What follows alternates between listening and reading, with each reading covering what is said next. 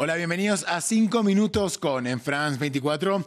Hoy vamos a hablar sobre la situación del COVID-19 en varias regiones del mundo, donde la vacunación, las reaperturas, pero también el repunte de los contagios son los principales protagonistas. Y para analizar el tema nos acompaña el doctor Oscar Franco, epidemiólogo, director del Instituto de Medicina Social y Preventiva de la Universidad de Berna, académico de Harvard y de la Universidad de Erasmo de Rotterdam, y por supuesto nuestro asesor científico, doctor doctor Oscar Franco, muchísimas gracias por su presencia, como ya es habitual en France 24.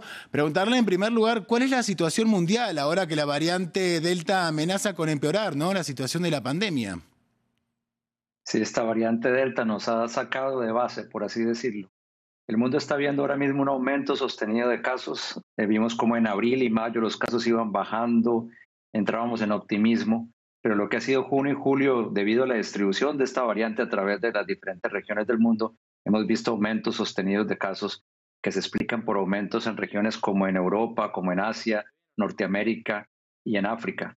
Y ahora mismo, si miramos los países con mayores aumentos en las últimas semanas, tenemos países como Fiji, como Chipre, como el Reino Unido, los Países Bajos, y preocupa muchísimo lo que está ocurriendo en África, que se están viendo unos aumentos que no se habían visto antes. ¿Y han servido las vacunas para contener esta variante Delta? Esas son las buenas noticias. Lo que estamos viendo es cada vez más estudios con más y más vacunas de las que están en el mercado que demuestran que sí nos defienden contra la variante, eh, contra la variante Delta, contra la infección. Quizás muchas personas se van a poder contagiar debido a la agresividad de esta variante, pero las vacunas parecen ser muy efectivas en prevenir lo que son hospitalizaciones y muertes. Y lo estamos viendo también no solamente en estudios, sino en datos de la vida real.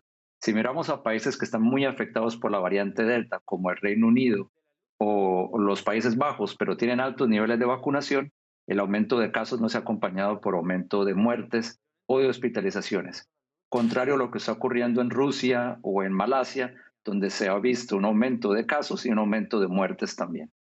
Doctor, hablemos ahora de países o de regiones concretas, ¿no? Inglaterra, por ejemplo, entró esta semana en una suerte de liberación de medidas, ¿no? ¿Qué efectos podría tener esto?